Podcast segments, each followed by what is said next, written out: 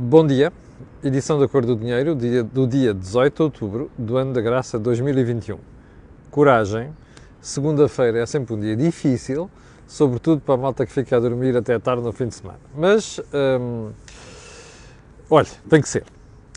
Hum, edição matinal, como sabe, e antes de irmos hum, ao programa de hoje, à agenda de hoje, vou só fazer dois alertas. O primeiro é que hoje vamos ter uma entrevista com a responsável da Euronext, Isabel Lucha, e também com o secretário-geral da APFIP, João Pratas. Vamos falar como é o terceiro episódio da série Investimentos, de Investment Series. Já fizemos sobre cibersegurança, já fizemos sobre finanças comportamentais e agora vamos analisar o mercado de capitais em geral, com algum destaque para aquilo que se passa neste momento, que são que é o problema da tributação das mais-valias especulativas, whatever that means, ok? Vai ser pelas 18h30 um, nas instalações da Euronext. O segundo alerta que quero fazer é que, em princípio, o Think Tank da manhã vai para o ar ou às 6h30 ou às 7 Amanhã uh, darei o horário certo, porque não temos connosco um dos nossos comentadores, o Jorge Marrão, e o que significa que o programa vai ser feito à distância, em streaming. Um, terceiro alerta. Este canal, como sabe, tem uma parceria com a Prozis, o que significa que quando for fazer compras ao site, na saída, se escrever Camilo no cupom promocional, tem um desconto de 10%. E depois ainda tem aquelas promoções que eu divulgo aqui semanalmente. Bom, feitos estes alertas, vamos então para a edição de hoje. E vamos começar hum, com quê? Olha, vamos começar com um caso que sucedeu na semana passada, a que eu não dei importância que alguns espectadores, como alguns deles disseram, ficamos choca fiquei chocado. E é o caso Vara, a libertação de Armando Vara. E uh, houve espectadores que pura e simplesmente perguntaram porque é que não comentei. É muito simples. Apenas porque havia coisas da atualidade que se sobrepuseram que eu achei mais relevantes. E aqui posso ter cometido um juízo, um erro de uh, análise. Porque as pessoas pessoas em causa, quando eu respondi isto, disseram: então, mas você não achou que aquilo era relevante? Bem, se calhar tem a razão. Mas houve um espectador que foi mais longe e foi malicioso e disse assim: Eu lembro-me que até hoje, quando você falou do Armando de Vara, foi para dizer que até gostava dele pessoalmente e dava-se bem com ele. E portanto, será que você não falou no assunto porque eh, tem essa relação pessoal com o Armando Vara? Bem, eu tenho que dizer uma coisa. Eu não falo com o Armando Vara para aí há quatro anos ou mais. Portanto, não é uma relação de amizade, é uma relação de respeito. Porque ele comigo foi sempre correto no seu relacionamento pessoal e, portanto, não tenho por que uh, falar mal do senhor nesse aspecto. Bom, ou seja, esta, esta acusação não colhe, mas como eu não quero que esta acusação, esta observação não colhe, mas como eu não quero que fiquem quaisquer dúvidas, vou explicar o que eu penso sobre o assunto. Armando Vara saiu da prisão porque se votou uma lei, quando começou a pandemia, nomeadamente o primeiro confinamento, em que se permitia libertar presos. Bom, já passou mais de um ano. O problema é que essa lei não foi alterada. E o que significa que houve uma série de pessoas que continuaram a sair ao abrigo dessa lei. Quando ela foi feita, até se percebe a justificação. Embora eu, na altura, aqui, e eu recordo-me disto, ter criticado essa decisão porque ela pôs na rua pessoas acusadas por crimes, julgadas por crimes, sentenças transitadas em julgado, por isso estavam presas, que não deviam ter saído. Bom, o caso de Fernando Var. Ah, e porquê é que foi, eh, porquê é que isso foi feito? Porque na altura começou a aparecer uma série de casos nas prisões e não havia sequer vacinação e era difícil controlar a pandemia nas prisões. Bom, problema é que se era para uns, devia ser para outros. Eu nunca gostei daquela lei, como disse aqui na altura, mas a verdade é que isto, a saída da Armando Vara tem a ver com isso. Bom, podemos concordar ou não, mas o problema é que a lei está em vigor. Portanto, se os senhores espectadores que não gostaram disto, e eu compreendo disso, compreendo essa, essa preocupação, uh, não gostam da situação, o que têm que perguntar é aos seus deputados ou à Assembleia da República porque é que aquela lei se mantém em vigor. Ou seja, não, eu, e já agora fica explicado isto aqui, não achei que tivesse uma, uma importância por aí, por, aí, por aí acima, mas posso ter cometido um erro de análise, em todo caso aqui fica a análise que eh, me pediram para fazer. Bom, segundo ponto, vou, vou voltar a fazer uma pergunta que fiz aqui na semana passada. Você já olhou para a despesa total do orçamento para 2022, segundo esta proposta apresentada pelo Governo? Eu vou-lhe dizer, vou-lhe recordar, se você não está preocupado, é porque anda a passar ao lado dos problemas do país. 105 mil milhões de euros. Sabe quanto é que é o PIB português anual? Vá lá ver. Faça uma pesquisa na Pordata. E agora vou convidá-lo a fazer outra, outro, outro exercício. Que eu hei de fazê-lo amanhã, eu já tenho feito, só não vou fazer agora para convidá-lo, é um teaser para convidar a fazer esse exercício. Vá ver quanto é que o governo da Troika, quanto é que a Troika conseguiu cortar ao fim de 4 anos em Portugal, em despesa, total, ok? De 2011 a 2014. Vá ver. E depois compare com o crescimento da despesa desde que António Costa chegou ao poder. Eu já tenho essas contas feitas. Mas vá lá fazê-las, que é para você ter a noção de como é que se está a gastar mais em Portugal. E, sobretudo, porque é sempre o reverso desta moeda, como é que essa despesa é financiada? Já sabe, não é? A resposta é com os seus impostos e com as suas contribuições. Portanto, para aqueles distraidinhos, amantes do socialismo, do comunismo e mais do bloquismo, que andam a suportar esta marmelada nos últimos anos, explique-me lá se vai ser possível continuar ir buscar receita para financiar este aumento brutal de despesa que o Dr. António Costa é o pai neste governo. Vá lá fazer essas contas, eu repito, amanhã voltarei a este assunto. Ponto seguinte. Os médicos, houve ontem um espectador que me disse que eu não vi, confesso, não estava sequer cá em Lisboa a essa hora. Um espectador que me disse assim: olha, você fez uma apologia da greve dos médicos na sexta-feira. Ah, espectadores muito atentos. Às vezes não ouvem bem aquilo que eu digo, mas enfim. Fez a apologia da greve dos médicos na sexta-feira. E hoje o Dr. Marcos Mendes condenou a greve dos médicos. Bem, eu não costumo comentar os outros comentadores, mas como o espectador me coloca a questão, hum, não, não quero deixar dúvidas. Primeiro, eu não fiz a apologia da greve dos médicos. Disse que compreendia a greve dos médicos dos enfermeiros e dos farmacêuticos. Porquê? Porque o Sistema Nacional de Saúde está de pantanas, ok? E porque estes profissionais sofreram na pele, durante o processo da pandemia, todos os horrores possíveis e imaginários. E agora não podemos partir para uma nova fase, fazendo de conta que está tudo bem com o SNS, que é o que a senhora Ministra da Saúde faz, e é o, o chefe dela, o seu Primeiro-Ministro fazem, Pá, pensando que vamos continuar a fazer os mesmos disparates que fizeram durante seis anos.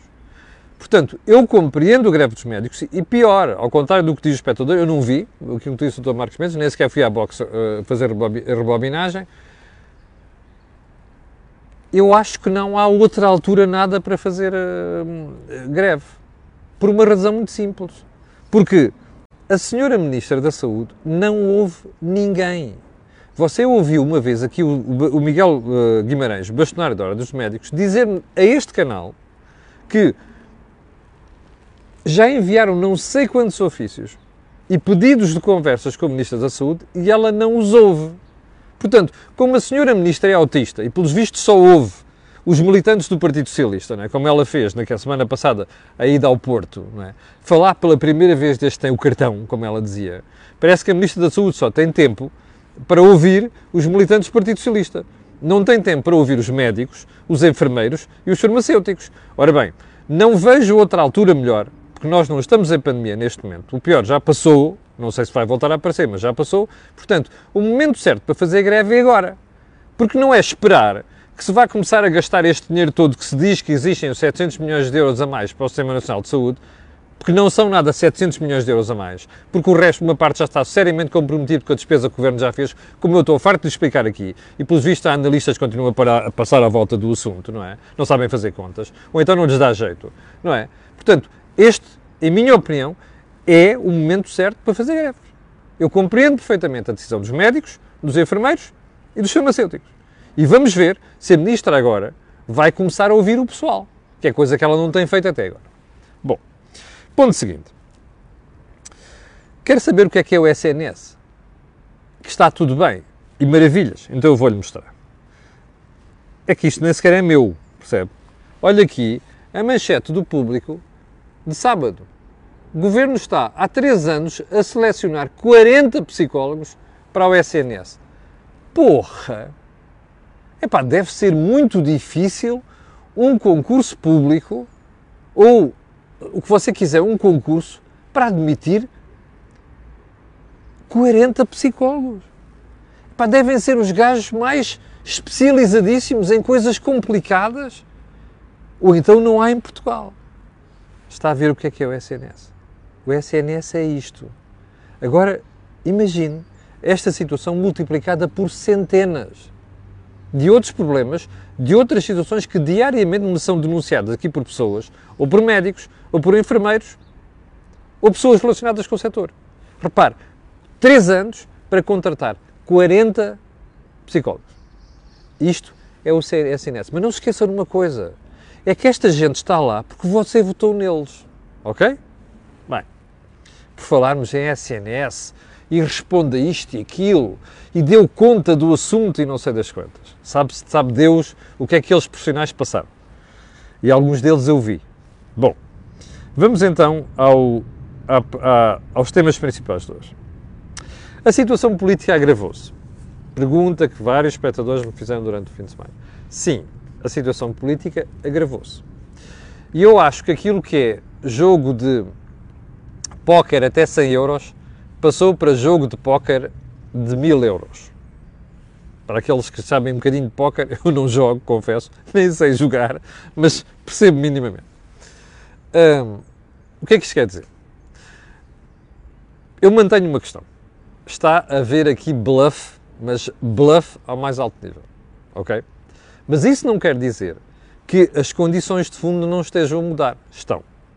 E houve alterações substanciais esta semana. Um, o que é que está a passar essencialmente?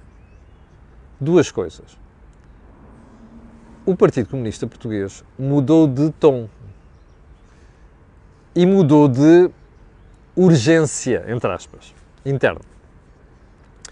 Como eu explico aqui no outro ponto, os ultras do PCP, os ultras, que nunca gostaram da geringonça, estão a ganhar peso. E o que é curioso, o que é que estão a ganhar peso face à figura do secretário-geral? Como você sabe, chama-se Jerónimo de Sousa. Esses ultras, que nunca gostaram desta, deste namoro do Partido Comunista com o poder, desde o início, e que numa certa altura calmaram, começam a ter argumentos para se atirar à direção central do partido. E é o quê? É o facto do PCP estar sistematicamente, já lhe expliquei isto aqui a, variedíssimas vezes ao longo dos últimos meses.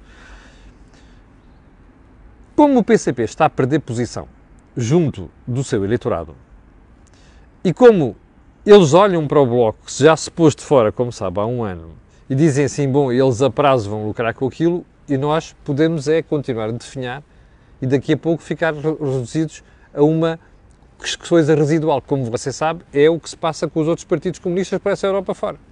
Bom, e esses ultras do Partido Comunista estão a ganhar poder.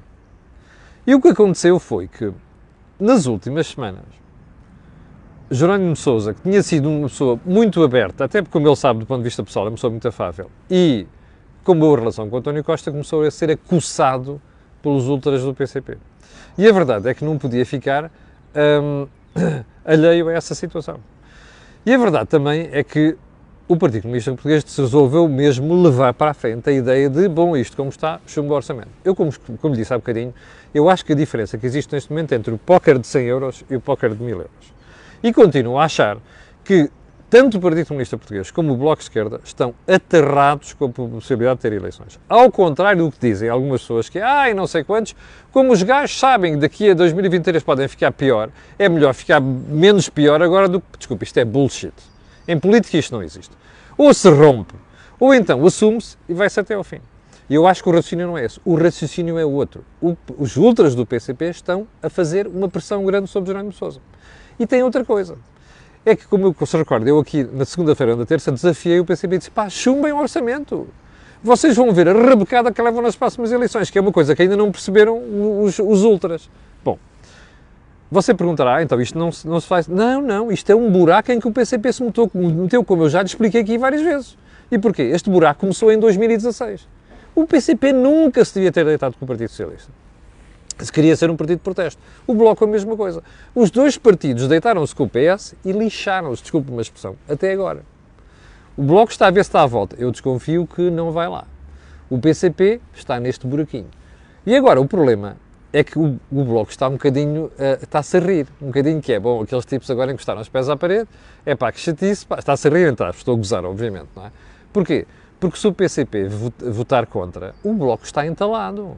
Porque ao Bloco também não interessa votação nenhuma nesta altura. Não venham com a história, ah, pode ser pior em 2023. Não, não interessa, objetivamente não interessa.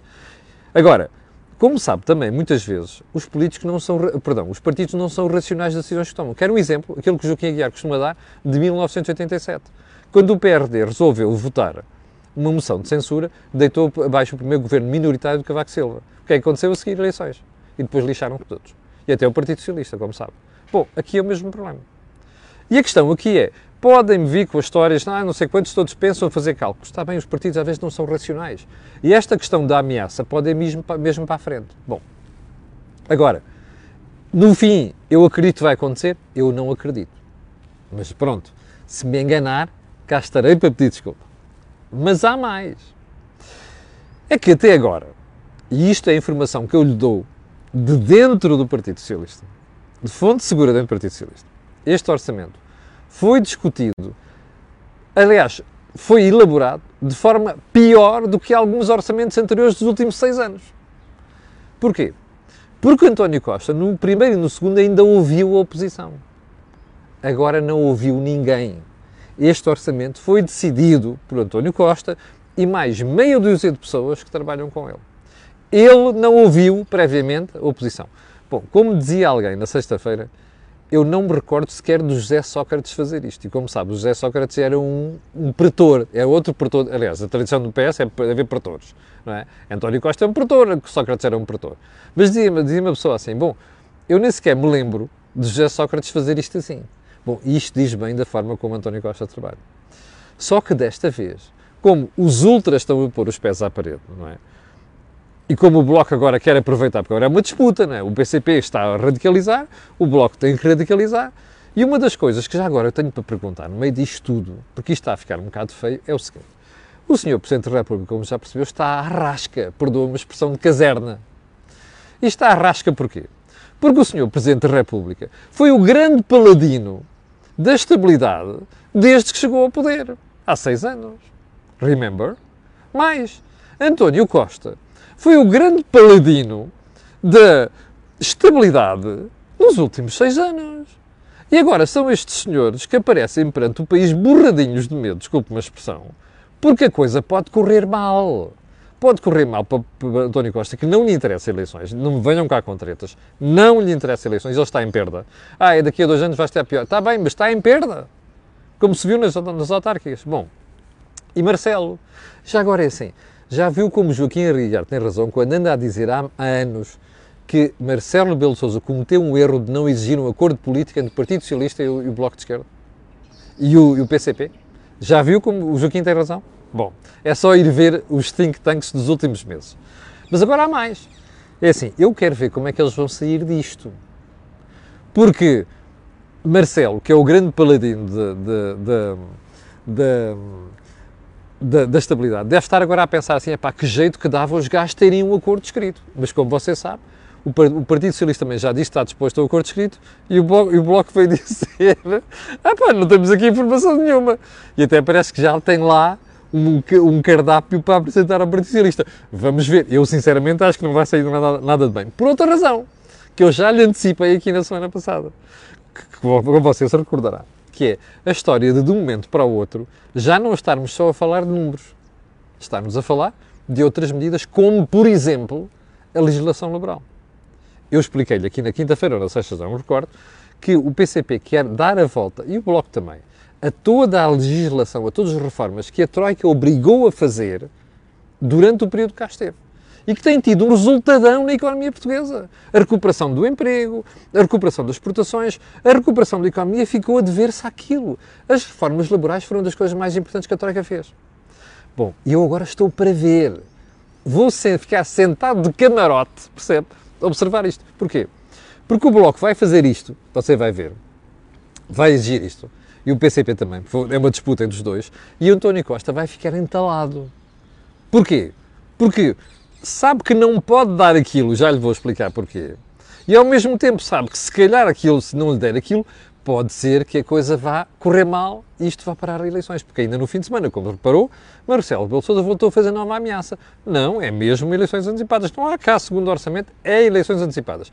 Eu, sinceramente, não sei porque estão muito preocupados com isto, até porque eu não estou nada preocupado com, com o orçamento ser duodécimos, até porque o orçamento em duodécimos vai ter uma grande vantagem. É não estourar o dinheiro que esta gente se prepara a estourar de forma horrível da bazuca. E pior do que isso, é que com o orçamento em duodécimos, pelo menos a despesa não vai crescer como o Governo prevê que vai crescer em 2022. Mas vamos à outra história. Porquê é que Marcelo agora está preocupado? Bom, porque ele já percebeu. Ah, não, porque é que António Costa está tramado nesta história toda? É muito simples. Bruxelas não quer ouvir falar em mexidas na lei laboral. Pegue-me o telefone, ligue para a Comissão Europeia e faça esta pergunta eu, é certo que eu tenho lá uma pessoa ou duas com quem falo já há uns anos e, portanto, consigo ter informações que você não vai, não vai ter. Mas posso dizer isto: Bruxelas não quer ouvir falar de mexidas na legislação laboral. E, portanto, o entalanço de António Costa está aqui. Bom, é por isso, como você vê aqui nos pontos a seguir, eu tenho então a seguir à letra os pontos que aqui estão, mas aproveito para dizer o seguinte. Não sei se reparou, mas neste fim de semana você teve duas entrevistas de dois governantes. Alexandra Leitão, a senhora que manda na administração pública, e António Mendonça Mendes, que é o tipo que vai ao seu bolso todos os dias, com impostos. O que é que disse Alexandre Leitão? Basicamente, isto ao ver uma entrevista uh, ao, ao DNDN, TSF, acho que foi isso. Dizia assim, bom, não, não, nós estamos nisto com toda a humildade. E eu desatei-me rir no sábado. Humildade? Epá, se há coisa que este governo anterior não tinha nem tem, é humildade, percebe? Isto é de bota cardada, é o pontapé no baixo ventre. Vocês são oposição, quero lá saber disto. A forma vergonhosa como António Costa tratou os líderes da oposição nos últimos anos, Assunção Cristas, Passos Coelho, Bruno Soares, que era, para mim foi o melhor líder parlamentar do PSD, um, agora o Rui Rio, também o Rui Rio põe-se a jeito, não é? Os outros não se punham, este põe-se a jeito. Um, um, todos os tipos, percebe, da oposição. Inclusive, ele só fazia alguns beijinhos, dava uns beijinhos à Catarina e ao Jerónimo porque dava-lhe jeito para, para, para dormir com eles. Agora, para os outros, António Costa foi sempre ao pontapé no baixo ventre. Desculpa, esta senhora tem a distinta lata de vir falar de humildade do governo. Estes tipos não têm humildade porra nenhuma, está a perceber? Portanto, eu estou agora sentadinho de camarote para ver esta história. Aliás, que é complementada com a entrevista de António Mendonça Mendes, que diz basicamente o seguinte: Ah, este orçamento não está fechado. E depois faz numa entrevista ao meu jornal e à Antena 1, vá lá ver. É brutal a resposta dele. Ai, não sei quantos, englobamento, não, englobamento só mesmo para os capitais especulativos. Eu acho que ele nem tem noção do que é capital especulativo, nem sabe o que é aquilo. Se lhe pedirem para explicar aquilo, ele chumba, ok? Mas agora a questão não é essa. A questão é, ah, e não sei quantos, não está nada fechado, podemos rever. Ah, pois, então espera aí. Se não estava fechado, porquê é que não ouviram os partidos com quem dormem antes de terem apresentado o orçamento? Foi a arrogância, não foi? Sabe, quando eu era miúdo dizia assim, contar com os ovos no sim senhor da galinha. Depois a coisa pode correr mal. Que é que eu acho que neste momento está toda a gente assustada que pode correr mal. Eu, por acaso, não estou, mas enfim. Mas pronto, basicamente é isto. Um, e quanto é que vamos de tempo já? Ih, meu Deus, 23 minutos. Bom, eu vou deixar os pontos, outros pontos para amanhã. Mas não se esqueça, trabalho de casa. Vá lá ver a despesa prevista para o Orçamento 2022. Vá comparar o crescimento desde que António Costa chegou ao poder. Que é para você perceber a desgraça em que estão a meter o país. Ah, o PIB está a crescer, não interessa. Se o PIB recede de um momento para o outro, isto é um sarilho, percebe? Você tem cada vez menos forma sustentar este momento da despesa. Depois vá lá fazer estas continhas, amanhã falamos. Chegamos ao final do programa de hoje. Quero agradecer a 7.900 ou há bocado estava 8.000 pessoas em direto. Quero agradecer a estas pessoas e pedir a elas e a outras que vão ver aquilo que peço sempre, que é colocarem um gosto, fazerem partida nas redes sociais. Também sabe porquê. Aquilo que houve aqui não houve mais sítio nenhum. Obrigado e até amanhã. Ah, até às 16h30 para a entrevista e eu e você amanhã às 8 da manhã aqui em direto. Muito obrigado.